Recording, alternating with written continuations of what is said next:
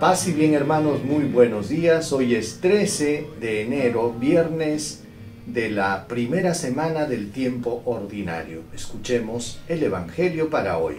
En el nombre del Padre, del Hijo y del Espíritu Santo. Amén. Del Evangelio según San Marcos, capítulo 2, versículos del 1 al 12. Cuando a los pocos días Jesús volvió a Cafarnaúm, se supo que estaba en casa. Acudieron tantos que no quedaba sitio ni siquiera junto a la puerta. Y él les anunciaba la palabra. Entonces le trajeron entre cuatro un paralítico, y como no podían acercarlo a Jesús, a causa del gentío, abrieron el techo encima de donde estaba él, y a través de la abertura que hicieron, descolgaron la camilla con el paralítico. Viendo Jesús la fe que tenían, le dice al paralítico, Hijo, tus pecados te son perdonados. Unos escribas que estaban allí sentados pensaban en sus corazones, ¿por qué éste habla así? Blasfema. ¿Quién puede perdonar los pecados si no solo uno, Dios? Jesús, dándose cuenta enseguida de lo que pensaban, les dijo, ¿por qué piensan así en sus corazones? ¿Qué es más fácil? ¿Decir al paralítico, tus pecados te son perdonados? o decirle, levántate, toma tu camilla y camina? Pues para que sepan que el Hijo del Hombre tiene poder en la tierra para perdonar los pecados, le dice al paralítico, a ti te lo digo, levántate, toma tu camilla y vete a tu casa. Se levantó inmediatamente, tomó su camilla y salió a la vista de todos. Se quedaron admirados y daban gloria a Dios diciendo, nunca hemos visto una cosa igual. Palabra del Señor. Gloria a ti, Señor Jesús. Queridos hermanos, la fama de Jesús comenzaba a crecer. Ya habíamos visto ayer cómo había sanado a este leproso y este leproso divulgó por toda la región el poder sanador de Jesús.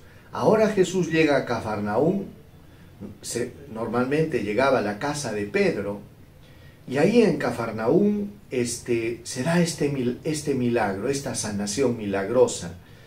Y este milagro podríamos atribuirlo a la fe de los amigos del paralítico. ¿Por qué a la fe de los amigos del paralítico? Porque el paralítico estaba, pobrecito, en un rincón de su casa.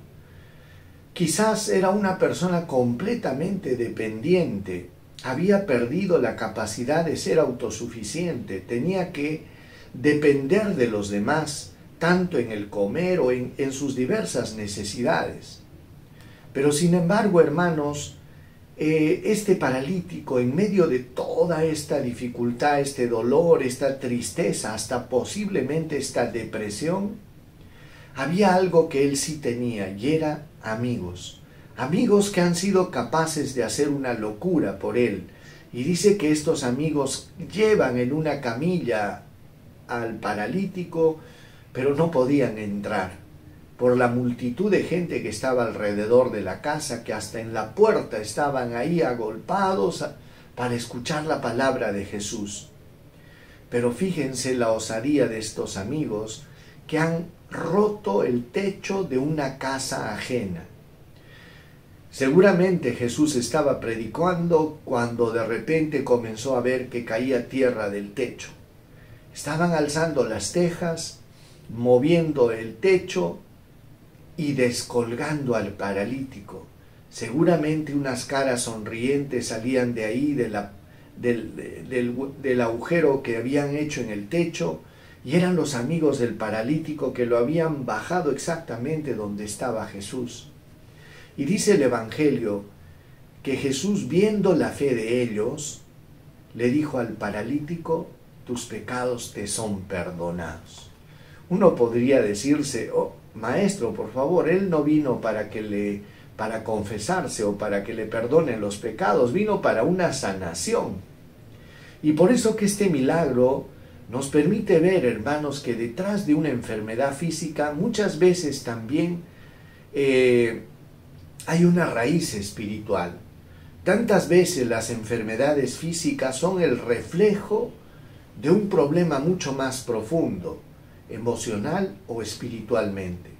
En esta oportunidad Jesús primero le perdona los pecados. Y fíjense que esto provocó eh, el escándalo entre las autoridades judías. Estaban ahí los escribas, los fariseos, que se escandalizaban que por qué Jesús se atribuía este derecho que es solo de Dios, el perdonar pecados. Y dice que Jesús, leyendo sus pensamientos, les dice, ¿por qué piensan así? ¿Qué es más fácil decir tus pecados te son perdonados? O levántate, coge tu camilla y vete a tu casa. Y Jesús les dice, para que sepan que el Hijo del Hombre tiene poder para perdonar los pecados, le dijo al paralítico, a ti te lo mando, levántate. Y es que hermanos, Jesús con este milagro estaba dando una lección a estos judíos que no creían en él, que dudaban de este poder que Jesús tenía y sobre todo que dudaban que este Jesús era el enviado de Dios, el Hijo de Dios hecho hombre porque ningún hombre en este mundo tiene potestad para perdonar pecados, solo Dios. Por eso que los sacerdotes, hermanos, cuando absuelven a una persona, no absuelven a una persona por su propio poder, sino que el sacerdote actúa en persona Christi, porque en realidad no es un hombre que te confiese, es Cristo que te perdona. Y eso en el sacramento de la confesión. Y dice que inmediatamente el paralítico se levantó, tomó su camilla y se fue a su casa.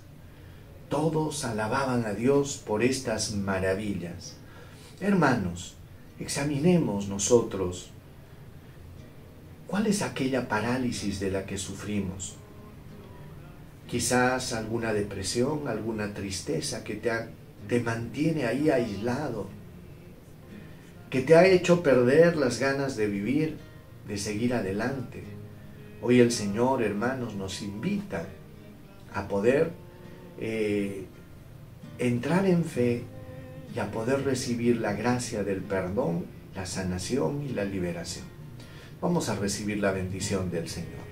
El Señor esté con ustedes y con tu espíritu. Que Dios Todopoderoso los bendiga, los proteja, los guarde les muestre su rostro, les conceda salud, paz, protección y bendición. Dios los colme de bendiciones en el nombre del Padre y del Hijo y del Espíritu Santo. Paz y bien hermanos, el Señor los bendiga abundantemente. Paz y bien.